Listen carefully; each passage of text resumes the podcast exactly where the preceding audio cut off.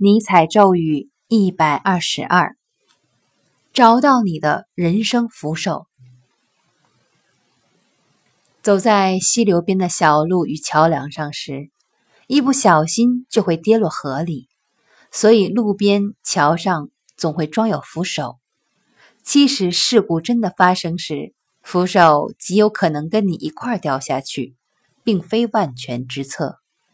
但有了扶手。总能让你安心一些。父亲、老师、朋友也能带给我们安心与保护的安全感，就好像扶手一样。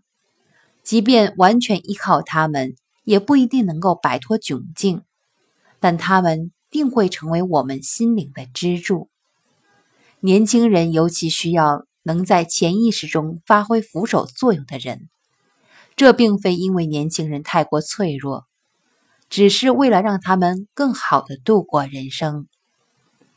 选自《人性的太人性的》。